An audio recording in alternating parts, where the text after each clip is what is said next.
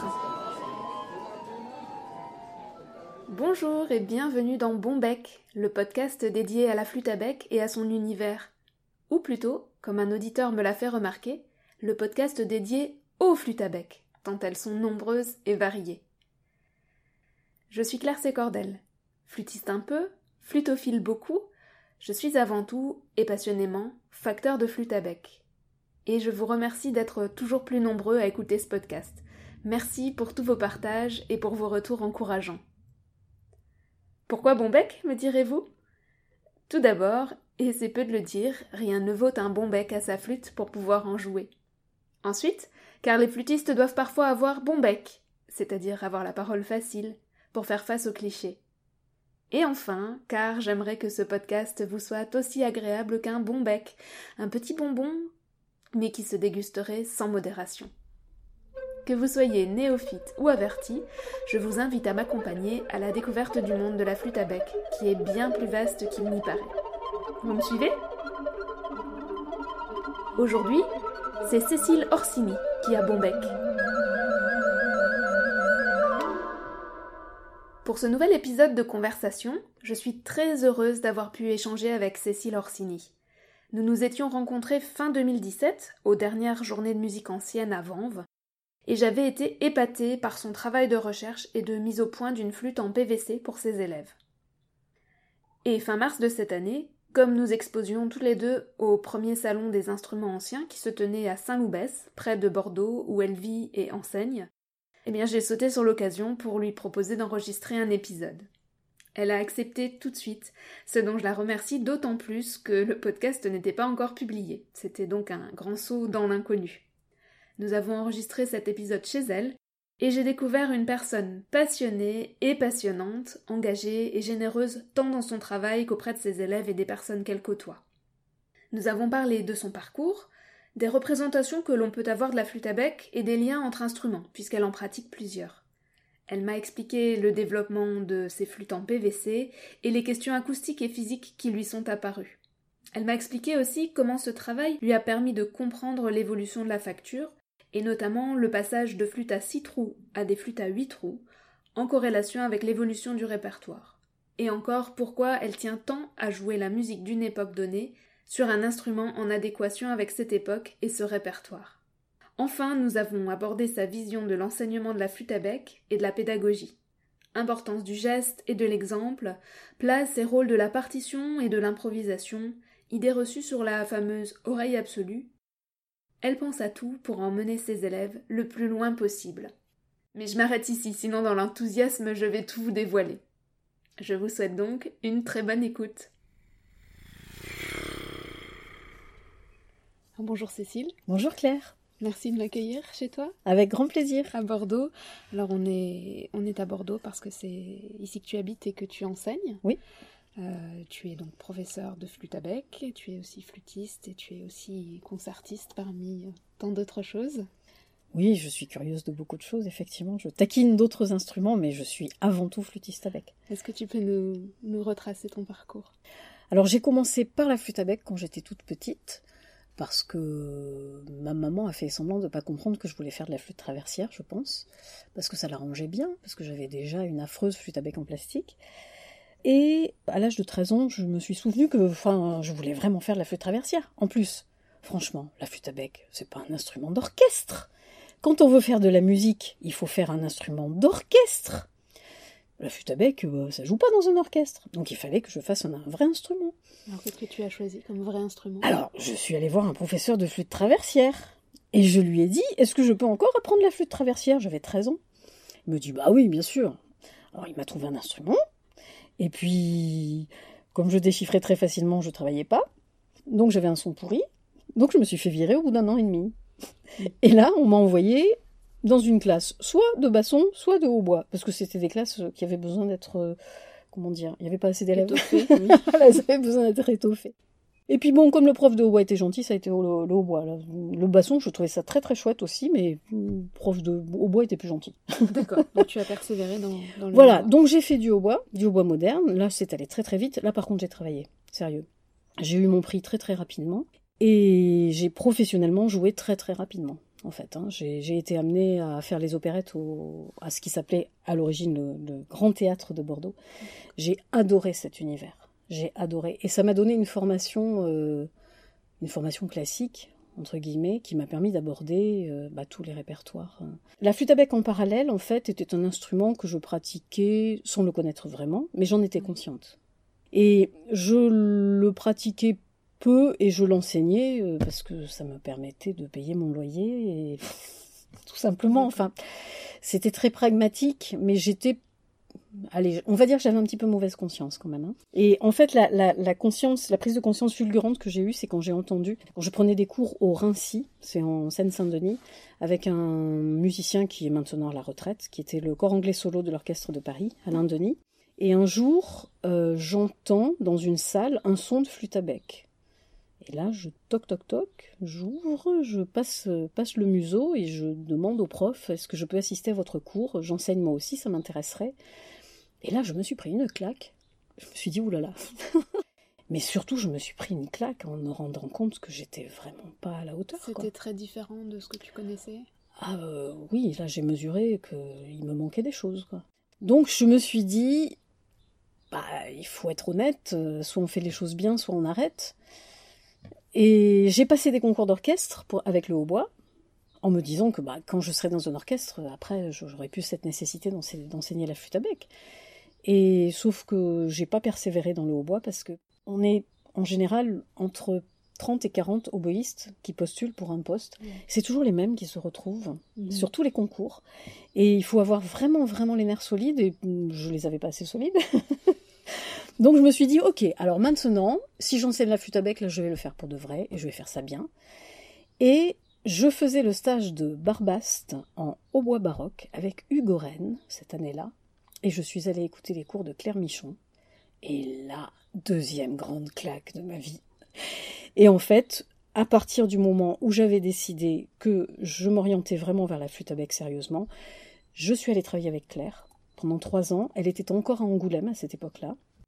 Et en trois ans, j'ai pas pu tout apprendre, mais Claire a ouvert plein, plein, plein de pistes pour moi que ensuite, ben, j'ai exploré euh, au rythme, au rythme de mes rencontres, au rythme de mes projets, au rythme de, de, je sais pas, ce qui fait que tout ce qui nourrit la vie, en fait. Et après, ben, j'ai passé mon DE. C'était l'époque où il y avait encore, on se présentait en candidat libre, c'était l'époque où le ministère de la Culture organisait le DE et le CA. Donc j'ai passé mon DE en candidat libre, j'ai passé mon CA en candidat libre. Puis il se trouve que le poste de Bordeaux, j'enseignais en école de musique à Mérignac à Périgueux. J'ai passé une année à Limoges. Et ensuite, le poste de Bordeaux s'est libéré, j'ai postulé, je l'ai eu. Voilà, j'ai eu beaucoup de chance.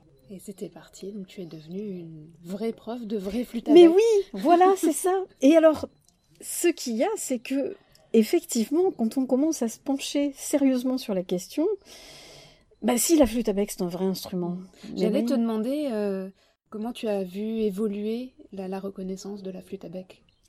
Euh, je sais pas si je l'ai vu évoluer, parce que je pense qu'il existe toujours ce complexe. Moi, je le vois à travers les élèves que j'ai au conservatoire. Et malgré l'insistance que je mets euh, sur la valorisation de ce qu'ils apprennent, sur la valorisation de leurs connaissances et de leurs compétences, euh, je me rends compte qu'il y a toujours un regard condescendant de la part de certains enfants sur leurs camarades qui font de la flûte à bec. Mhm. J'entends encore des récits euh, qui sont. Euh, on en rit entre nous, mais pour se, consoler. Mais encore euh, des, réflexions du style Qu'est-ce que tu joues, toi bah, De la flûte à bec? Non, non, mais en dehors de ça, tu joues d'un instrument quand même. On entend encore des choses comme ça. Donc en fait, je pense que pédagogiquement, notre rôle, c'est de bien insister sur le fait que on a tellement de connaissances à avoir tellement de compétences à acquérir, tellement de différentes flûtes à jouer, euh, de différentes époques, avec différentes doigtés, dans différents diapasons, ça demande une telle souplesse, une telle mobilité, mentalement et, intellectuellement, que on n'a aucun complexe à avoir par rapport à des enfants qui sont très performants avec un piano ou avec un violon. Et, quant aux connaissances musicologiques que, ça nécessite, mais c'est tellement énorme. Je leur dis toujours aux élèves, mais vous vous rendez compte moi, j'ai 800 ans de musique à vous faire apprendre. D'ici que vous nous quittiez, là, que vous partiez du conservatoire avec votre CEM, vous devez avoir connaissance de 800 ans de musique. Et, de 40 instruments différents. Mais oui Vous vous rendez compte? Votre copain, là, qui joue du violon et qui vous regarde d'un petit peu haut, comme ça, il a un violon et il joue... Euh, allez, tout au plus, il va jouer du bac, ce sera la musique la plus ancienne qu'il jouera. Et... Enfin, c'est rien, quoi. Enfin, c'est musicologiquement, euh, vous en savez, mais tellement plus. Donc je, valorise énormément par rapport à ça, mais malheureusement, je crois qu'effectivement, il existe encore, euh, il existe encore ce regard. Alors moi, ça me dérange pas du tout, par contre. Hein. J'ai aucun complexe. Tu le vis bien. Ah mais je le vis très bien. D'autant plus que ayant moi-même eu la démarche de, de faire de la musique au sein d'un orchestre, de la musique euh, classique romantique. J'ai joué dans l'orchestre formation Mozart. Euh, euh, j'ai participé au festival de Jansac qui existe. J'ai fait partie des, premiers musiciens qui ont créé ce festival. J'ai été amenée à participer à, tout ça. J'ai fait les opérettes au théâtre. Donc en fait, j'ai vécu ces choses-là avec beaucoup de plaisir, avec beaucoup de bonheur. Et j'ai un plaisir fou à jouer de la musique médiévale et de la musique renaissance. Il n'y a pas de tout est beau, tout est beau, tout est, tout est enrichissant, tout est passionnant. Euh, j'ai vraiment aucun complexe. Ça, ça me pose aucun problème, là, vraiment. Et, et qu'est-ce que ça t'a apporté pour la flûte à bec d'être passé par d'autres instruments? Ou inversement pour les autres instruments d'être passé par la flûte à bec Parce que tu, n'as pas fait que du hautbois. Oui, ben oui, parce que je suis curieuse. J'ai taquiné un petit peu la sac-boute aussi, et puis là maintenant je taquine le serpent. Et à chaque fois, ça m'apporte effectivement, euh, ça, m'apporte un, complément d'information par rapport à la façon dont les instruments fonctionnent, et puis surtout de se remettre en position d'apprenti pédagogiquement, c'est très très intéressant. Mmh. Parce qu'on repasse par des processus par, les, par lesquels passent les, les, enfants qui apprennent ou les adultes, et on comprend mieux certaines choses. On comprend mieux que parfois on leur demande des choses impossibles. On ne se rend pas compte. Parce qu'on a des acquis qui sont très importants, qui sont passés dans des zones de réflexe, en fait. On n'a plus besoin de réfléchir pour certaines choses. Et parfois, on se rend compte qu'on leur demande, on leur demande juste l'impossible. Ça fait beaucoup de bien de repasser par des phases d'apprentissage. Quand j'ai commencé la sac boot, euh. enfin, j'ai pas commencé par la sac boot. En fait, j'ai commencé par le trombone, le trombone moderne, et évidemment, tout de suite, j'ai glissé vers la sac boot parce que c'était quand même le répertoire qui m'attirait. Mais euh, les premiers moments, euh, le trombone, j'étais pas fière. Hein. parce qu'on se sent vraiment complètement dépourvu. Ah mais complètement, complètement. D'avoir absolument zéro réflexe par rapport au fonctionnement d'un instrument, euh, de plus du tout être dans la même logique. À la flûte, il y a quand même une logique. Quand on sort les doigts les uns après les autres, ça fait des sons de plus en plus aigus. Il y a quand même cette logique-là.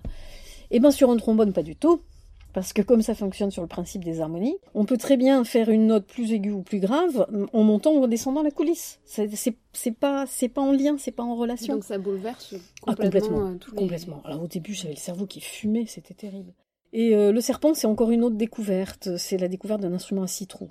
Et ça, on, pourra peut-être. Euh, on va parler du nombre de trous des instruments. Voilà, ça, ça c'est très très très intéressant. Alors ça nous fait une bonne transition pour parler un petit peu de, de facture, parce que ça, c'est quelque chose qui t'intéresse. Et oui. Et d'ailleurs, tu as pris une voie euh, un petit peu à l'écart des sentiers battus, ah parce que tu, tu, as créé des flûtes en PVC. Et oui, alors ça, c'est pas un matériau noble, hein, du tout, du tout. Je me souviens de la réflexion d'un de nos confrères, enfin d'un de, de, tes confrères. Je, je m'estime pas euh, facteur de flûte, moi. Euh, la réflexion quand je lui ai dit ah c'est rigolo, je fais des flûtes, moi aussi, euh, je fais des flûtes en PVC. Oh mais c'est pas un matériau noble. Ah non, excuse-moi, non, pas du tout. Non, effectivement, c'est incontestable. C'est issu du pétrole, on est d'accord, c'est pas beau. Pas écolo. C'est pas, c'est pas beau, pas écolo du tout. Mais ça marche. Mais c'est quand même intéressant parce que ça permet surtout de comprendre comment ça marche. Alors, c'est quoi la, genèse de ce, de ce projet de flûte Alors, l'idée, c'est qu'une année, une année où j'avais un troisième cycle très très fourni, euh, je me suis trouvée en panne d'alto en sol à prêter aux élèves pour qu'ils puissent travailler. Parce que l'alto en sol, pour moi, fait partie du processus d'apprentissage complètement normal. On commence l'alto en sol euh, de toute façon au troisième cycle, et pour certains élèves qui avancent vraiment vite et facilement, dès la fin du deuxième cycle. C'est intéressant ça, parce que on n'apprend pas partout euh, de manière aussi évidente euh, l'alto en sol. Comme la, oui, mais pour moi la flûte, la flûte est un outil. L'alto en sol, c'est l'outil pour la musique Renaissance. C'est, je, je, me vois, enfin, je, je conçois pas de faire aborder la musique Renaissance autrement que par l'outil qui sert à jouer cette musique. Donc pour moi, c'est tout, tout, tout, tout, le répertoire de diminution. Euh, je, je vois pas comment on peut faire l'économie de l'alto en sol pour aborder ce répertoire. Euh, parce que après, le, répertoire de danse qu'on peut jouer sur la soprano, je le fais faire pour, pour les premiers cycles, il n'y a, a, pas de problème. Mais euh, quand on veut aborder le répertoire vocal, surtout que l'alto en sol, c'est l'instrument du 16e et du 17e. Enfin, le 17e, il y a, on commence à voir la petite flûte qui arrive, le flautino. C'est l'instrument en quatre pieds du, du, cornet, du cornet à bouquin. Donc, euh, l'alto en sol, pour moi, c'est incontournable à partir du moment où les élèves ont avancé facilement.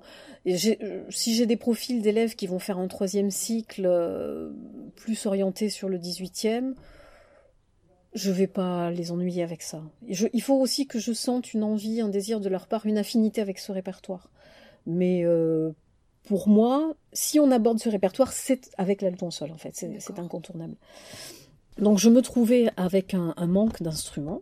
J'avais déjà prêté tout ce que j'avais et j'en avais plus à prêter. Donc euh, je me suis dit, il faut trouver une solution. Et alors ma première idée, je me suis dit, je vais prendre une tête d'alto enfant en plastique, je vais mettre un tube dessus, je vais faire des trous, ça va faire une alto en sol. La blague. pas du tout. C'est pas comme ça que ça marche. Et là, je me suis dit, zut, donc il faut que je fasse une tête. Ah Alors là, gros problème, gros problème. J'ai farfouillé sur Internet, j'ai atterri sur le site d'un Italien qui mettait en ligne euh, le procédé pour faire des whistles avec, euh, avec du PVC. Donc les whistles, ce sont les flûtes irlandaises Voilà, c'est ça. Et j'ai bien suivi tout ce qu'il expliquait. J'ai trouvé qu'il avait une idée absolument géniale et que ça ne pouvait que marcher. Sauf qu'un whistle, euh, c'est une flûte à citron. Euh, enfin bon, donc je puis m'inspirer de la tête. Après, pour le reste, il fallait quand même que je cherche. Et là, ben, j'ai commencé à tailler des bouts, euh, mettre des trous un petit peu au pif, puis trouver des choses qui marchaient, d'autres qui marchaient pas. Je comprenais pas pourquoi. Et puis j'ai demandé conseil. J'ai comment dire J'ai osé. j'ai osé demander des conseils à des personnes. Le premier à qui je demandé conseil, c'est Henri Gouin, qui m'a très gentiment répondu, qui m'a donné des conseils très, très concrets, très pragmatiques. Et puis euh, Vincent Bernolin aussi, qui m'a conseillé, Francesco Livirghi, Philippe Bolton. Qui sont tous des, confrères facteurs. Voilà, et qui très gentiment m'ont éclairé, chacun avec un point de vue différent. Ça m'a permis de, de comprendre des choses petit à petit. Et j'ai fini par faire un instrument qui fonctionne. Voilà. Et qui fonctionne même très bien. Bah écoute, merci. On, peut le dire, donc moi j'ai une de tes flûtes euh, en PVC.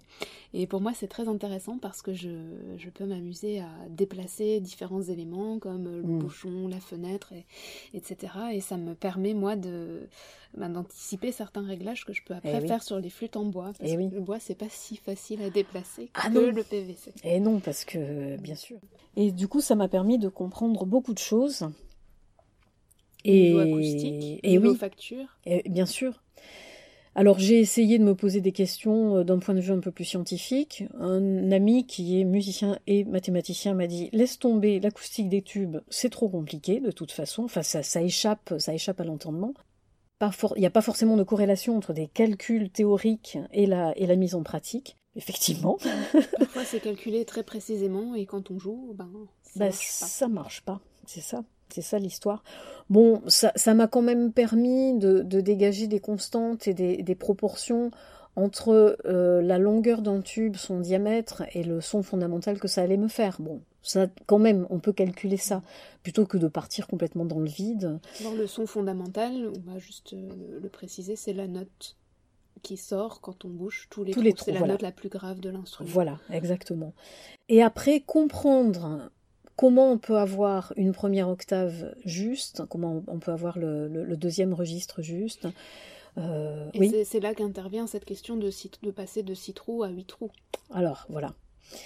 C'est là que je me suis rendu compte que on était passé d'une logique à une autre, en fait. La flûte à six trous, c'est une flûte qui fonctionne sur le principe des harmoniques naturelles, en forçant le son. On, on attrape, euh, on attrape l'octave de, de la, de la note fondamentale. pour, euh, pour jouer plus aigu, on, pour jouer- voilà, on pour jouer l'air plus rapidement. Voilà, exactement. Et on attrape la, on attrape l'octave euh, avec le même doigté. C'est ça qui est important. Les flûtes à six trous sont des flûtes qui sont faites pour jouer du répertoire monodique et modal. Dans le répertoire modal, on a un demi-ton quelque part, à un endroit, il est déterminé, et on est dans un mode, et il n'y a pas de nécessité ni de raison d'avoir un demi-ton ailleurs.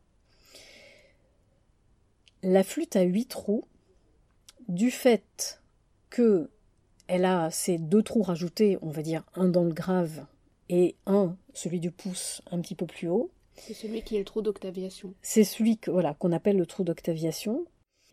Il va aussi avoir un rôle à jouer dans le fait que pour avoir l'octave de la note la plus grave, en fait, on pourrait l'avoir en forçant le son, mais on va l'avoir en faisant un autre doigté. Ça va être la même chose pour l'octave de la deuxième note la plus grave. On va l'avoir avec un autre doigté.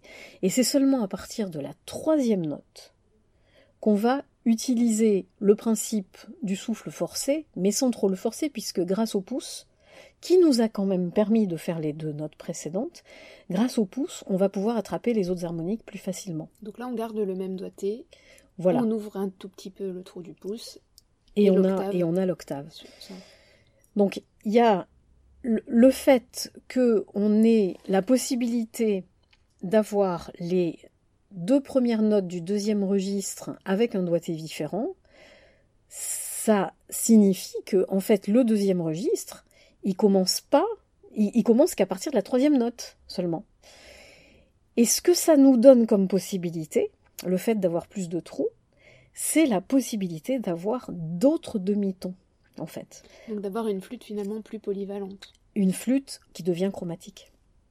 On ne peut pas avoir de flûte chromatique, on n'a pas tous les demi-tons à disposition si on n'a que six trous. Il n'y a pas la place. Et, et c'est ça qui est important, et, et c'est et c'est vraiment en bricolant mes bouts de tuyaux que j'ai compris cette différence fondamentale. Et c'est très très très intéressant parce qu'on comprend tellement de choses à ce moment-là par rapport justement à la différence entre la, musique polyphonique qui appelle le fait d'avoir des demi-tons supplémentaires quelque part et euh, la musique modale euh, qui n'en a pas besoin. Ça m'a amené à me poser la question, parce que j'ai joué du, Landini et du Machaut pendant des années, mais sans me poser la plus petite question de l'existence d'une flûte à huit trous. Ça m'a jamais interpellé. Et tout à coup, je me suis dit, mais, mais, mais si ça se trouve, elle n'existait pas, cette flûte à huit trous du ton de Machaut et de Landini. Mais donc, c'est comme si j'avais joué du bac avec un saxophone pendant des années. C'est terrible. Et j'ai commencé à me poser la question. Et je me suis dit, mais quand est-ce qu'elle a pu apparaître, cette flûte à huit trous? Alors j'ai posé les questions à, des facteurs. Ils m'ont répondu que les premières flûtes qu'on ait retrouvées euh, datent de la fin du, 15e siècle. Et on n'en aurait pas, on n'en aurait pas de plus anciennes. Alors, après, ce qui nous reste, c'est l'iconographie, les sculptures. Et alors, il y a une chose qui m'a beaucoup intéressée. Euh, j'ai fait un stage euh, Hildegard von Bingen au, Centre de musique médiévale de Paris au mois de novembre, tout récemment donc. Et il existe une illustration du concert céleste que Hildegard entendait euh, pendant ces moments de, on peut dire des moments d'illumination ou des moments de révélation, je sais pas, elle avait des visions en tout cas. Et donc elle a dessiné ces concerts cé- célestes et sur une des illustrations, on voit une flûte à bec. Et là, j'ai regardé de très près et il me semble vraiment que c'est une flûte à six trous. C'est pas une flûte à huit trous. Tu Mais- vois pas si sous le petit doigt il y a un trou.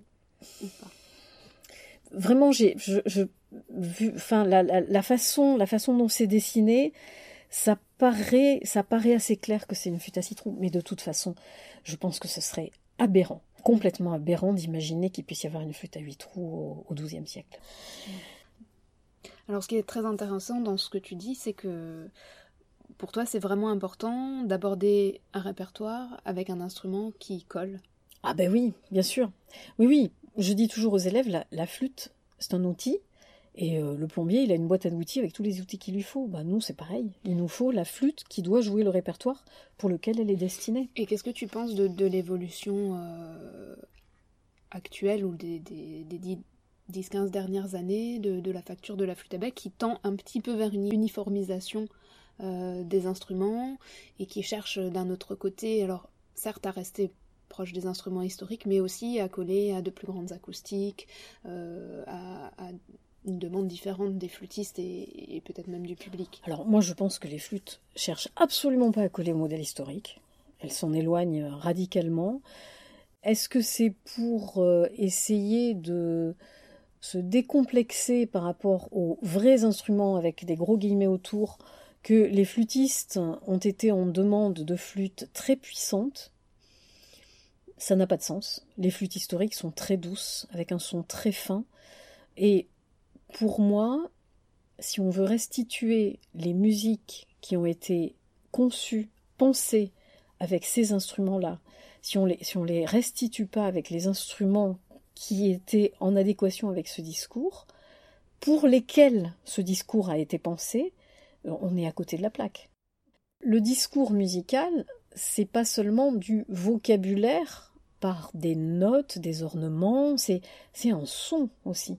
Et si le son n'a rien à voir avec le son qui était celui pour lequel la musique a été pensée, je pense qu'on est complètement à côté de la plaque. Et alors comment, comment on peut s'adapter aujourd'hui euh, ben, à des conditions de concert qui sont probablement différentes de celles qui avait pu exister euh, Qu'est-ce qu'il faut en penser?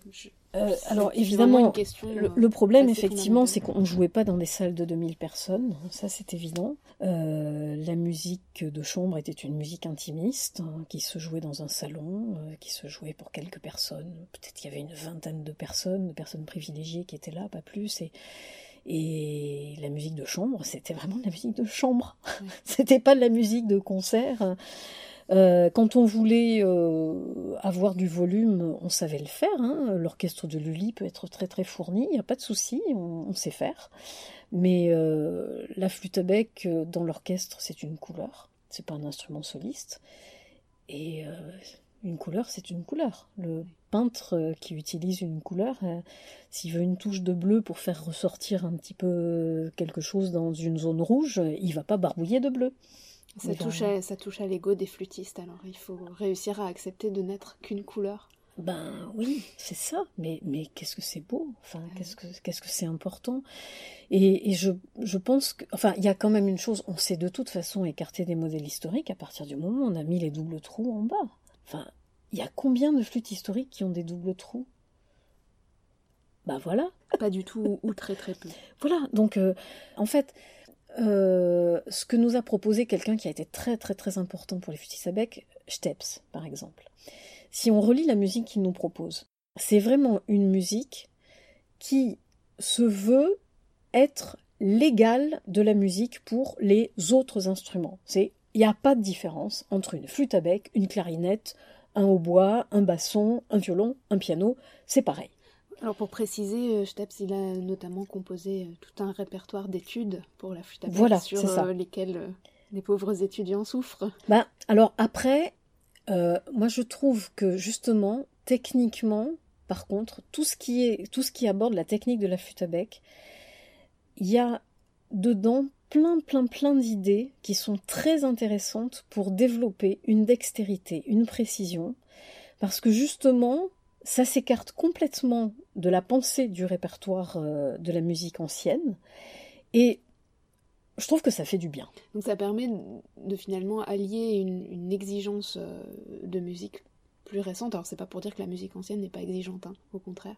Et de s'en servir pour pour améliorer sa, manière de jouer le, ah répertoire ancien. Oui, oui, oui. autant je, je, ne, je ne fais pas jouer de steps aux élèves par rapport à, au répertoire, aux pièces qu'il a, qu'il a composées. Euh, autant je fais jouer ces tu utilises les études. Ah oui, les études, euh, c'est ils y passent tous. Du coup, ça me fait penser à la technique que je travaillais quand je faisais du hautbois moderne. Le hautbois moderne m'a apporté cette rigueur, en fait, avec euh, avec un souci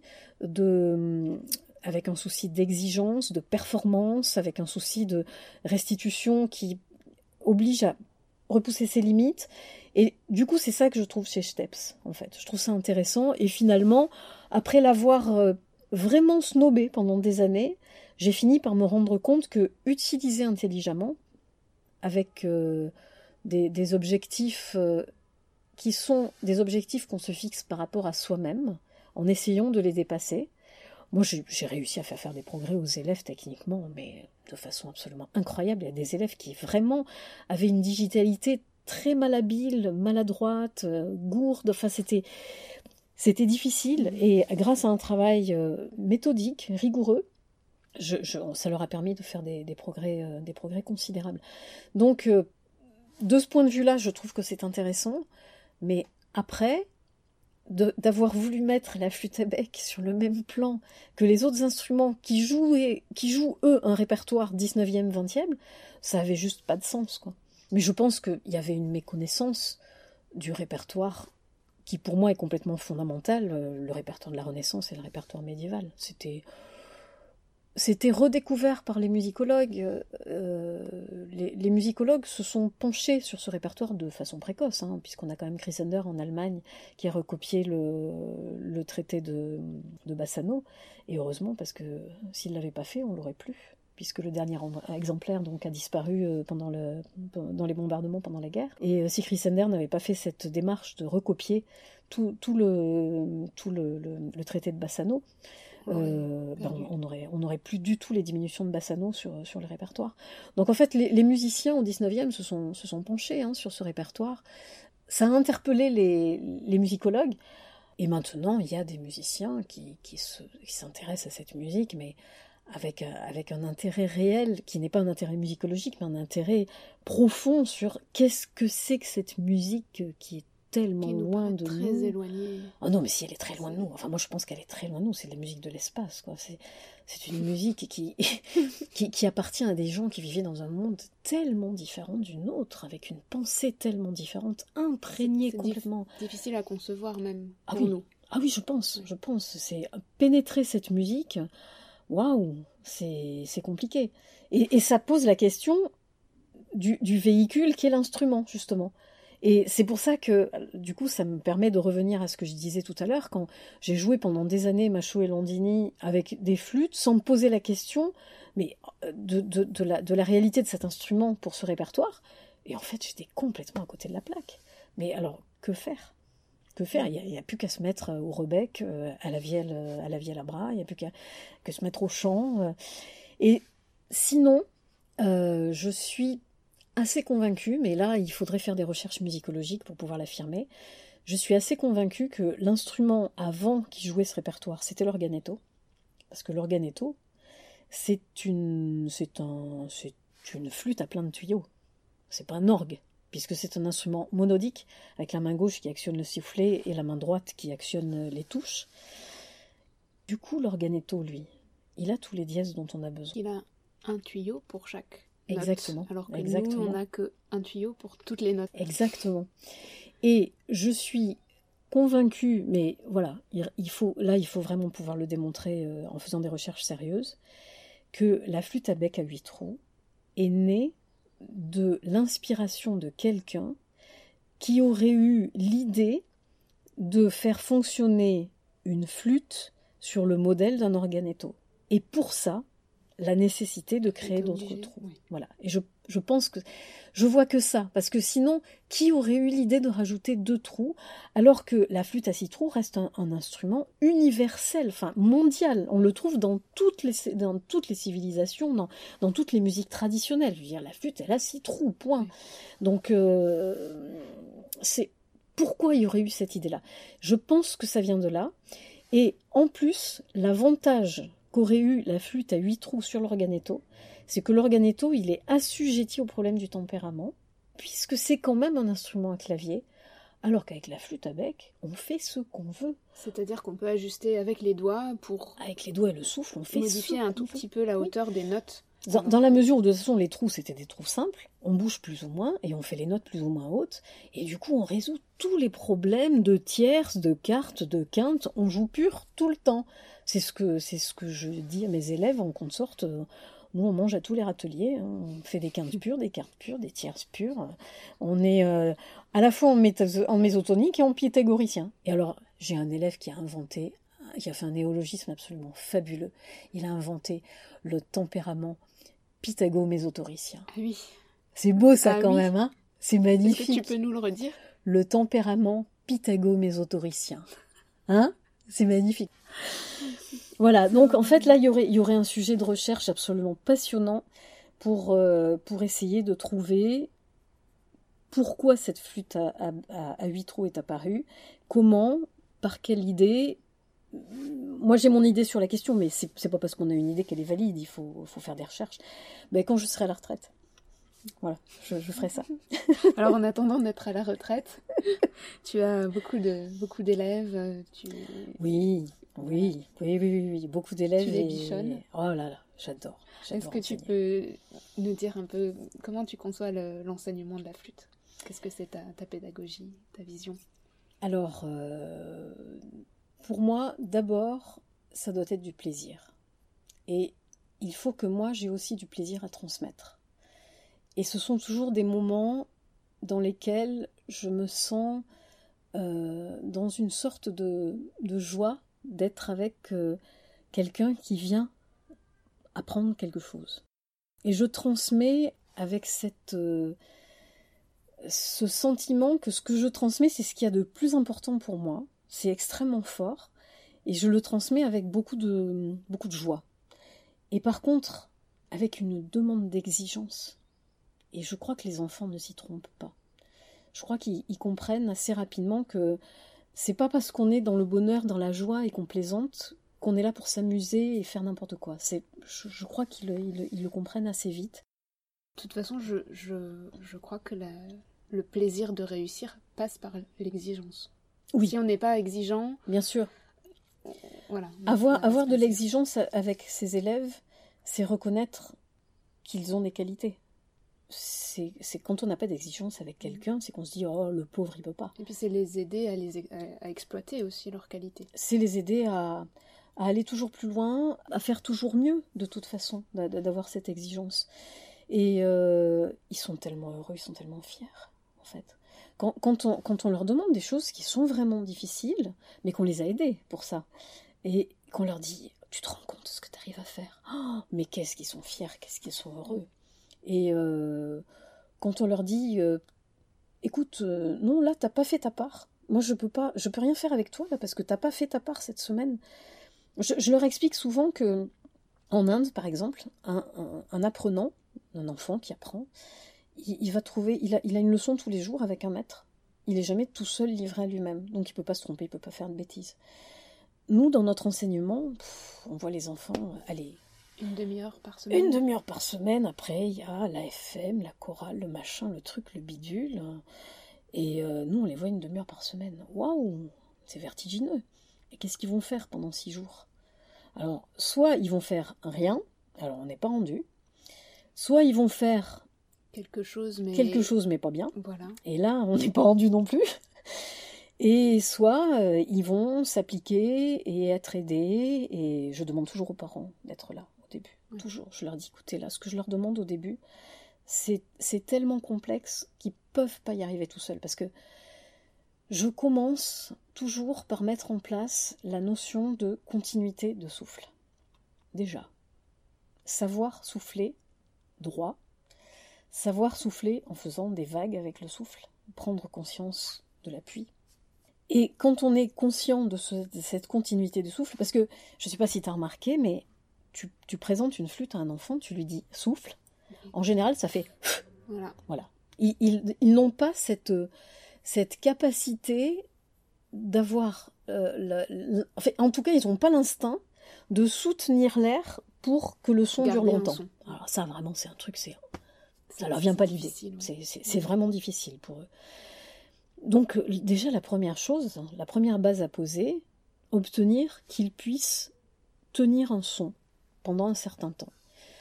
Ensuite, qu'ils prennent conscience que s'ils arrivent à tenir ce son, c'est parce qu'ils ont agi avec leur appui, avec leur sangle abdominale, qui du coup leur permet de contrôler le diaphragme. On ne va pas employer des mots savants avec eux, mais qui, prennent conscience de ça. Et je leur explique toujours que, en fait, à partir du moment où on prend le contrôle de quelque chose qui se fait naturellement sans qu'on y pense, la respiration c'est une fonction neurovégétative, on n'a pas besoin d'y penser, mais à partir du moment où on déloge euh, le côté euh, c'est en place et on n'a pas besoin d'y penser. C'est-à-dire, si on prend les, commandes de l'avion, du coup, il faut qu'on sache. Parce que sinon, on fait scratcher. Mhm. Donc, euh, il faut, si, on déloge le pilote qui y était, en fait, il faut qu'on puisse prendre les commandes. Donc, ça demande de, connaître et de contrôler. Ça, c'est un apprentissage qui n'est pas évident. Donc, pour moi, ça, c'est la, la base. Ensuite, une fois qu'ils arrivent à bien maîtriser ça, je leur apprends, à l'intérieur de ce souffle, à faire des détachés. Là, on n'est pas arrivé non plus, c'est pas évident, parce qu'il faut pas bouger la mâchoire, parce qu'il faut pas que la langue aille frapper le bec, il faut qu'elle soit juste au-dessus des dents. Enfin, il faut en plus que, la, que les, lèvres aient, la position qu'il faut. Enfin, il y a, tellement, tellement de choses. Il y a la position corporelle. C'est énorme. Ils ne peuvent pas tout seuls. Donc j'ai besoin que les parents soient là. Les parents, au début, ça, ils peuvent comprendre. Hein. Ils sont capables de regarder, d'observer et de reprendre leur enfant. Et, je leur explique, c'est fondamental. Plus vite ça, se sera en place, plus vite on pourra démarrer. Et euh, je leur demande d'être là jusqu'à ce que ça se soit en place. Et alors ensuite, une fois qu'ils arrivent à détacher dans le son, on n'a pas encore mis les doigts sur la flûte. Hein. Et alors évidemment, on n'a pas de partition. Alors ça, la partition, il n'y a absolument pas question.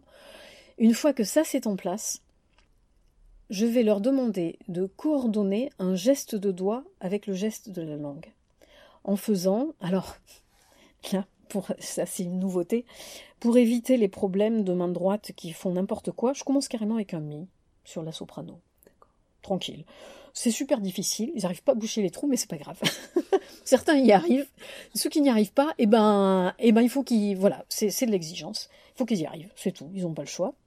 Et une fois euh, qu'ils arrivent à, boucher les trous pour faire le mi, le premier exercice que je leur demande, c'est de monter et descendre les deux doigts du mi pour faire mi sol mi sol mi sol, coordonné au geste de la langue qui lui a précédé tout geste de doigt en fait. Et une fois qu'ils arrivent à sentir cette coordination entre les doigts et la langue, après on le fait avec d'autres notes, il n'y a toujours pas de partition. Euh, et une fois que les gestes sont intégrés, ah puis il faut pas respirer par le nez, et puis il faut toujours vérifier que la langue elle va pas sur le bec. Enfin c'est la mise en place là, c'est les fondamentaux, c'est très... on s'en rend pas compte. C'est énorme, c'est énorme. Et une fois que ça c'est en place, ah, on va pouvoir commencer à jouer quelques petites chansons avec trois notes, avec. Mais c'est long, c'est long. Mais par contre, commencer par ça, une fois que ça, ça fonctionne, là, après c'est du tapis roulant. Et tu disais pas de partition. Alors, ah jusque quand partition. Euh, on va commencer à lire les notes. Alors quand je dis pas de partition, au début quand même, les notes sont écrites, c'est comme si c'était une tablature en fait. Hein. Les notes, elles sont écrites mi, sol, mi, sol euh, sur, une, sur, sur du papier pour juste qu'ils se souviennent, pour que l'enfant se souvienne qu'à la maison, il va devoir faire mi sol mi sol, il a le doigté dessiné au-dessus. C'est une tablature en fait. Mhm. Et euh, on va faire ça avec mi, sol, la, si. Et une fois que les doigts fonctionnent bien avec mi, sol, la, si, on est toujours en tablature. Une fois que c'est vraiment bien intégré, qu'il n'y a plus besoin de reprendre par rapport euh, à la qualité de l'air, par rapport à la continuité du souffle, par rapport au geste de la langue bien coordonné avec les doigts, une fois que tout ça c'est en place, alors là, on va commencer à lire les notes sur la partition. Mais ça arrive euh, pas tout de suite. Hein. Et pour moi, la partition, c'est vraiment ce qui est postérieur au geste. D'abord, c'est le geste. D'ailleurs, historiquement, La partition, elle est postérieure au geste. On commence à écrire la musique. Euh, les, tout premiers neumes nous donnent absolument aucune information sur, euh, sur la hauteur des sons. Les, nous donnent une information sur le, sur le geste vocal d'une mélodie qui de toute façon a été transmise oralement. C'est euh, Guido d'Arezzo qui invente les notes, du, les, notes de solmisation, ut, ré, mi, fa, sol, la, et qui, pour, pour, permettre de mémoriser plus facilement, et c'est à partir de là qu'on va écrire les notes sur la partition, mais c'est un support de mémoire. 11e, 12e siècle? C'est euh, 1028, le, le Guido d'Arezzo, le, le, le, haut, le haut de Axis. Et c'est à partir de là, en fait, que on, on va commencer à écrire sur, euh, sur la portée mais euh, c'est toujours pour garder une trace, pour garder une mémoire, pour transmettre, pour... mais on ne, on ne ça part du son, la musique elle part du son, et ça de façon très tardive. Quand, on offre un, livre, un recueil de polyphonie en cadeau de noces ou à un ambassadeur, euh, un, carnet comme ça qui est très richement euh, euh, illustré avec des enluminures absolument magnifiques, on, y met quoi dedans? On y met dedans des, chansons qui sont les plus appréciées à cette époque-là, en fait. C'est-à-dire, on fait un petit peu le, top 50 de, du, du, du 15e ou du 16e siècle, en fait, tout simplement. Mais c'est parce que les gens connaissent qu'on le met. Et on le met à titre. Enfin, c'est parce qu'on peut pas offrir un disque. On offre, du coup, on offre le support visuel, mais, mais, les gens le connaissent. Mais les gens le connaissent, bien sûr. La, la, mémoire fonctionne. Les, les musiciens, les, les, chanteurs au XVIe siècle connaissent un nombre de polyphonies par cœur, mais absolument faramineux. On ne fonctionne plus avec notre mémoire maintenant. Donc on, lit, on fait passer les yeux d'abord, mais c'est un, un, phénomène qui est assez récent par rapport à, à, la pratique de la musique, en fait, historiquement par là. Et du coup, quand tu enseignes, tu, tu joues? Ah, je passe par les oreilles tout le temps, tout le temps, tout le temps. Je joue tout le temps avec les élèves et euh, je commence, euh, si, si, on est, euh, s'il y, y, a un support de partition, je commence par leur dire tu suis avec les yeux, moi je joue. Tu m'écoutes, tu m'écoutes jouer, tu regardes ce que ça fait sur la partition. Et la partition, pour moi, ça doit être un, support de mémoire et non pas un préalable, en fait. Et quand, quand, je à un niveau plus grands, ou même quand ils sont petits, je, leur demande beaucoup aussi de travailler en mémorisant par cœur un passage, et je leur dis tu le, tu le joues en boucle, tu fermes les yeux, tu te concentres sur ce que tu fais, tu écoutes ce que tu fais, tu te concentres sur tes sensations, et puis ensuite tu passes au suivant, et ensuite quand tu joues ta partition, en fait c'est qu'un rappel de choses que tu as intégrées vraiment de l'intérieur petit morceau par petit morceau, et c'est un fil conducteur. Et j'ai une élève qui a eu un très joli mot pour dire, euh, et, qui m'a dit, euh, ah oui, en fait, la partition, c'est comme un souffleur au théâtre. Mais oui, c'est exactement ça. On va pas s'évertuer à apprendre par cœur une pièce du début à la fin. On peut le faire, mais c'est quelque chose qui est compliqué, je pense, pour nous. Et je, je, pense avoir une explication par rapport à ça, par rapport aux violonistes ou aux pianistes ou violoncellistes, enfin aux autres instrumentistes, je, pense avoir une explication. Donc c'est compliqué pour nous, donc on va peut-être pas en faire un objectif prioritaire, mais travailler par cœur, intégrer par cœur, passer par le par cœur, c'est vraiment s'approprier le geste complet, s'approprier le son, être plus proche de ses sensations, et effectivement, du coup, la partition, elle est juste un fil conducteur qui nous permet de pas se perdre, et j'insiste je, beaucoup là-dessus. Enfin, mon, travail est beaucoup basé là-dessus, sur euh, la transmission, la mémorisation. Le... Et pourquoi tu penses que les flûtistes ont plus de difficultés à apprendre par cœur? Les flûtistes, c'est les instrumentistes avant. Alors, si on observe la façon de jouer euh, sur un piano, on a un déplacement dans l'espace. C'est très visuel, on voit ses doigts aussi quand on joue. Et physiquement, on se déplace dans l'espace, les mains se déplacent dans l'espace. Un violoniste, la main gauche se déplace sur le manche. La main droite effectue des déplacements avec l'archet. Pour le violoncelle, idem. Les instruments avant, c'est une combinaison dans le cerveau de 0-1. C'est-à-dire que le doigt, il est posé ou il est levé, multiplié par le nombre de doigts qui agissent. Mais c'est statique, il n'y a aucun déplacement. Et je pense que le fait que les autres instruments fassent appel à une mémoire corporelle, une vraie mémoire corporelle, parce que monter ou baisser un doigt, combiné avec d'autres, c'est pas tout à fait de la mémoire corporelle, je pense. Euh, et en plus, ce sont des combinaisons qui sont extrêmement complexes. Hein. On peut vraiment imaginer que c'est des successions de 0-1, poser, lever, poser, lever, combinées avec des doigts. Euh, certains sont posés pendant que d'autres sont levés. Je pense que c'est extrêmement difficile à, mémoriser. Et sachant que, au niveau de la façon de, de penser les notes, tout le monde ne fonctionne pas de la même façon non plus. Maintenant, je le demande toujours aux élèves, est-ce que tu penses au nom des notes quand tu joues? Il y en a certains, oui, et d'autres, non. Ceux qui pensent au nom des notes ne peuvent pas faire autrement que de penser au nom des notes, et ceux qui n'y pensent pas ne peuvent pas, y penser. En fait, ce sont des fonctionnements différents. Donc, à partir du moment où on pense au nom des notes, déjà, je pense que ça aide énormément à retenir par cœur, parce que, justement, ça fait le petit fil conducteur. Quand on ne pense pas au nom des notes, là, on est dans le vide. On est vraiment dans le vide, et là, c'est très, très, très compliqué de retenir par cœur. Et ce sont vraiment des fonctionnements différents, on n'y peut rien. Et j'ai aussi beaucoup cherché sur, sur Internet, et je suis tombée sur une vidéo euh, de quelqu'un qui enfin, enfin le dit, c'est vous n'y pouvez rien, c'est comme ça. Vous pourrez bosser comme des branques tant que vous voudrez pendant des années. Il y a ceux qui ont cette, cette capacité d'associer un son euh, et un, son et un nom. en fait, un son et un nom. Ou un son et un geste. Et il y en a d'autres qui peuvent pas associer un son et un nom. Et un, un Américain a mis comme ça euh, en ligne une vidéo. Il a deux enfants, il a une fille et un garçon. Le garçon a, alors on appelle ça l'oreille absolue, mais c'est un raccourci. Ça veut rien dire l'oreille absolue. C'est, enfin, c'est juste oreille absolue, ça veut dire capacité d'associer un nom de note avec une hauteur de son. On peut décider d'avoir l'oreille absolue à 415, on peut décider d'avoir l'oreille absolue, enfin, c'est juste une question de repère, en fait. Mais c'est une capacité d'associer un nom de note avec une hauteur de son déterminée. Et il, montrait, il, il montrait des vidéos, c'est complètement hallucinant. Son gamin, 7 ans, qui lui tourne le dos, il lui joue des accords de 10 sons au piano et le gamin lui énumère tous les noms de notes. Et il disait, ma fille, qui, est plus âgée, qui fait aussi de la musique, elle, elle n'a pas cette capacité. C'est comme ça. Mais ça ne veut pas dire qu'elle n'est pas musicienne. Et ça, ça fait du bien d'entendre ça. Oui, c'est déculpabilisant parce qu'on s'imagine qu'il faudrait. Euh, mais complètement, mais ça fait du bien. Et puis, et puis le type, euh, c'est quelqu'un qui sait de quoi il parle. Il est jazzman, il joue, euh, il joue très très bien, quoi. Mm-hmm. Vraiment.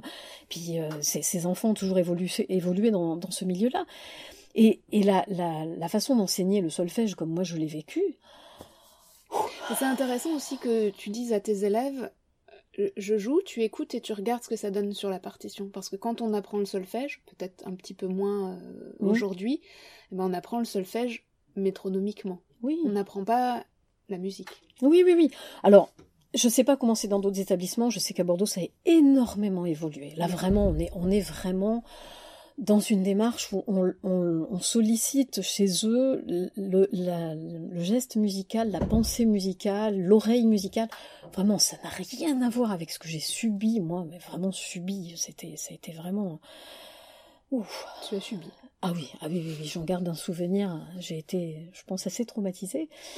Et en fait, si, si on prend vraiment ça en compte, je pense que les, déjà ça déculpabilise. Par contre, quand je repère des enfants dans mes élèves qui n'ont pas cette capacité d'associer le nom de note avec une hauteur de son, je fais mon maximum pour qu'ils essaient quand même de développer des ponts, des liens, et qu'ils essaient de compenser ça, parce que c'est très compliqué. C'est quand même, euh, c'est quand même plus difficile de ne pas associer un, nom de note avec, euh, avec une hauteur de son. Ça rend les choses quand même beaucoup plus difficiles, notamment en improvisation. Et comme je suis très très engagés sur l'improvisation avec les élèves, ils en font tous. Euh, c'est beaucoup plus compliqué. Moi, pour ma part, c'est vraiment le nom des notes, mmh. mais à un tel point que ça m'handicape, c'est-à-dire que je ne perçois pas l'harmonie. D'accord. Mmh. Donc le nom des notes, il s'arrête à la mélodie. D'accord. Et, et, je perçois mélodiquement les différentes couches de la musique, mais je les perçois pas harmoniquement. D'accord. Parce que mmh. je suis pas capable de me dire harmoniquement le nom des notes, je pense. Mhm. Euh, donc, oui, encore une fois, c'est à, double je, je pense que la formation musicale d'aujourd'hui, ce qu'elle devrait faire, c'est chercher à compenser chez un enfant ce qui serait plus faible ou ce qui pourrait lui manquer, pour qu'il soit le plus complet possible dans, dans, dans, ses, dans ses capacités. Je crois que ça serait ça la formation musicale, la vraie. Mais bon, ça demanderait une forme d'individualisation, ou ça demanderait de regrouper les élèves en fonction justement de ce qu'il y a à renforcer chez eux, et, non pas de faire du, tout venant, on les met tous euh, dans la même classe et on leur fait faire tous la même chose. Ça, je pense que ça ne peut pas fonctionner. Si, on veut vraiment faire les choses bien, hein, on peut continuer à faire les choses n'importe comment, c'est pas un problème, ça. Mais si on voulait vraiment faire les choses bien et les aider, je pense qu'il faudrait les regrouper en fonction de ce qu'il y a à en renforcer chez eux. Moi, j'essaie de le faire dans mon enseignement, mais. Euh, c'est compliqué. Bah, d'autres paramètres. Euh, oui, et puis, et puis surtout pendant qu'on fait ça, on fait pas autre chose. Pour moi, ça serait ça la vraie formation musicale. Mais ça, ça, pendant des années, ça a été considéré. Et, même encore, je pense, hein, pour nos collègues qui enseignent la formation musicale, pour eux, un enfant qui a de l'oreille, c'est un enfant qui fait l'association entre une hauteur de son et un nombre de notes. Bah, c'est ce qu'on demande en dictée, par exemple. Voilà. Mais euh, Là, là, c'est quand même. Moi, je trouve que ça pose problème en fait, parce que c'est c'est pas un déficit de pas savoir ça, c'est juste un fonctionnement qui est différent. C'est toute proportion gardée, hein, sans, vouloir aller trop loin, c'est un petit peu comme le jour où on s'est rendu compte que les enfants dyslexiques, c'était des enfants qui fonctionnaient différemment, c'était pas forcément des enfants idiots, quoi, ou, des enfants autistes. On s'est rendu compte que, bon après, dans, l'autisme, il y a, un spectre qui est extrêmement large, mais on s'est rendu compte qu'il y avait des enfants autistes qui étaient extrêmement intelligents, et, juste, ce sont leurs fonctionnements qui sont différents. Et musicalement, je crois qu'on n'est pas encore dans, cette considération. Euh, Peut-être parce qu'il n'y a pas suffisamment de prise de conscience, ça viendra, je pense, parce que les, enseignants sont de mieux en mieux formés, et je pense que ça viendra. Mais euh, je crois qu'il est temps aussi, parce qu'il y en a qui souffrent. Il y en a qui souffrent. Ceux qui n'entendent pas le nom des notes, euh, les pauvres, c'est encore difficile pour eux. Enfin voilà. Merci beaucoup. Est-ce qu'il y a quelque chose que tu aimerais dire pour finir, pour conclure? Alors, pour conclure, moi j'aimerais dire que je demande aux facteurs de retourner vers une facture d'instruments qui nous permettent de transmettre la musique d'une époque avec les instruments de cette époque et de résister à la tentation de répondre trop facilement à une demande qui serait pas euh, en adéquation la flûte à bec, c'est un instrument doux, raffiné, voilà. Et la flûte à bec, c'est doux, c'est raffiné, c'est élégant. C'est flauto dolce. C'est la flauto dolce. C'est et si on, si on a envie de jouer d'un instrument puissant, on fait de la trompette et puis on n'en parle plus, quoi. On va faire du saxophone. Mais la flûte, c'est un instrument doux, raffiné et élégant. Voilà. Merci. Merci beaucoup.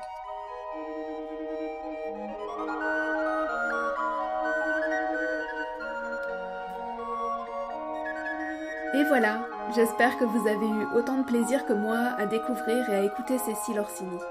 Vous aurez peut-être l'occasion de la rencontrer lors d'expositions, de concerts ou de stages de flûte à bec, et c'est tout le mal que je vous souhaite. Comme d'habitude, vous retrouverez dans les notes de l'épisode des liens pour en savoir plus sur Cécile et sur les personnes, les œuvres ou les lieux qu'on a cités au fil de la conversation. Vous pouvez écouter Bombec sur votre application de podcast préférée, mais également sur YouTube, vous tapez Bombec Podcast dans la barre de recherche. Je vous invite à vous abonner et à partager si vous le souhaitez et à laisser un avis sur la plateforme de votre choix. Ça donnera plus de visibilité au podcast et cela permettra à d'autres personnes de le découvrir. Vous pouvez aussi visiter le site officiel www.bombec.fr pour en découvrir davantage et retrouver les différents épisodes, sans oublier la page Facebook et le compte Instagram toujours avec les identifiants Bombec Podcast. N'hésitez pas à me contacter par le biais du site ou des réseaux sociaux pour me faire part de vos impressions et pourquoi pas de vos idées pour de prochains épisodes. Moi, je vous donne rendez-vous dans 15 jours pour un nouvel épisode alphabet. Et petit indice, le mot commencera par la lettre C. Je vous remercie pour votre écoute et je vous dis à très vite.